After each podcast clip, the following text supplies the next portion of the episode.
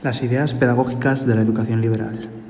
La Constitución de 1812 basaba la educación en la tradición de la Ilustración, defendiendo la instrucción pública como base de la renovación y reforma de la sociedad. Creía en la democracia y en una educación en la libertad. Se estableció la obligatoriedad de las escuelas primarias en todos los pueblos. Los maestros se dedicarían a enseñar a leer, escribir, contar, catecismo de la religión católica y obligaciones civiles. Se propuso la creación de universidades y otros centros de enseñanza, como ciencias, literatura y bellas artes. Se establecía un plan general de la enseñanza para todo el reino, objetivo importante del liberalismo español, y la enseñanza de la Constitución. Se aborda también la creación de una Dirección General de Estudios, dependiendo de ella la inspección de la enseñanza pública. La enseñanza privada sería libre y sometida a controles por el Estado. Todo lo anterior recogido en la Constitución de 1812 tuvo consecuencias inmediatas, de tal forma que la regencia creó una junta presidida por Manuel José Quintana, del cual ya hemos hablado. Se encargó de todo lo relacionado con la educación pública. La Junta elaboró el informe del 9 de septiembre de 1813, más conocido como el Informe Quintana.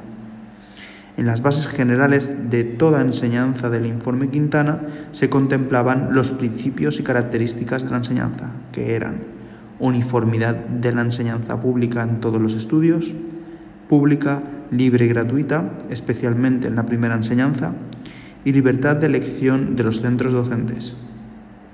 La primera enseñanza era la más importante, ya que era necesaria para poder vivir en medio de la sociedad civilizada, que requería saber leer, escribir con sentido y buena ortografía, nociones elementales de la aritmética, conocer y practicar los dogmas de la religión católica, buena moral y cristiana, y conocer sus derechos y deberes.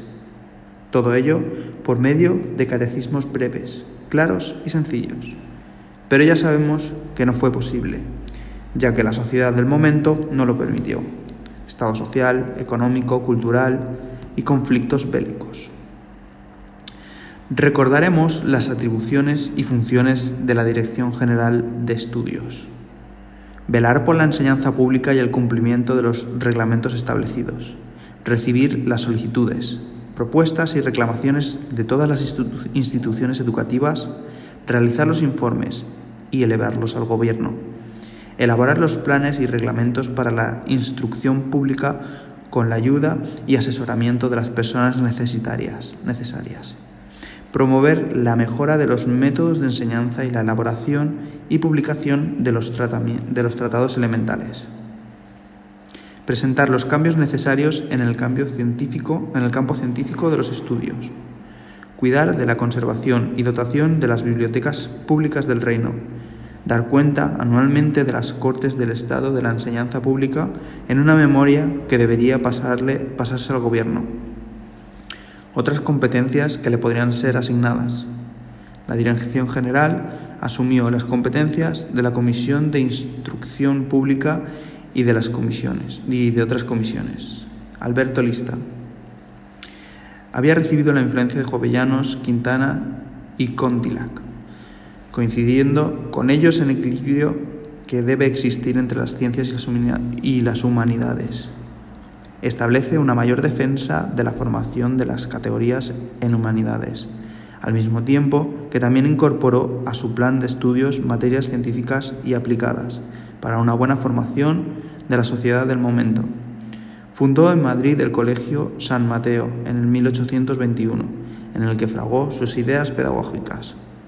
Mantenía en sus planes de estudios la religión, la moral, la historia, la política y la economía civil, su plan de enseñanza estaba dividido en educación literaria, educación moral y religiosa, urbanidad y educación física o gimnasia. La primera enseñanza en este colegio se dividía en primaria o primera enseñanza, que trataba las asignaturas de la lectura y escritura, principios de aritmética, la gramática castellana, el catecismo y la constitución, ciencias matemáticas y físicas, las humanidades, el dibujo, la música y el baile. También educación moral y religiosa y urbanidad. La secundaria o segunda enseñanza pretendía una formación completa, equilibrada en las humanidades y las ciencias.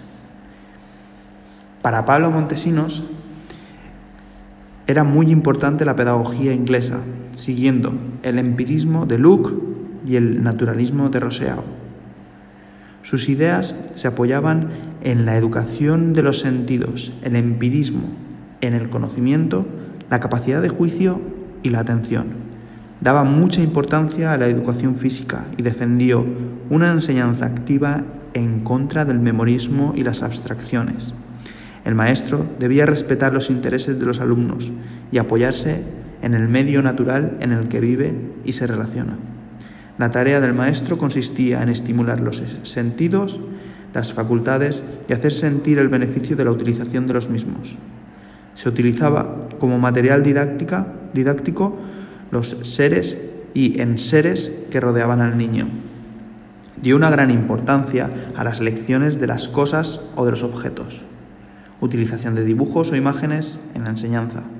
De hecho, fue su introductor en España propuso como fin la educación de una educación moral que superase a la de los ilustrados.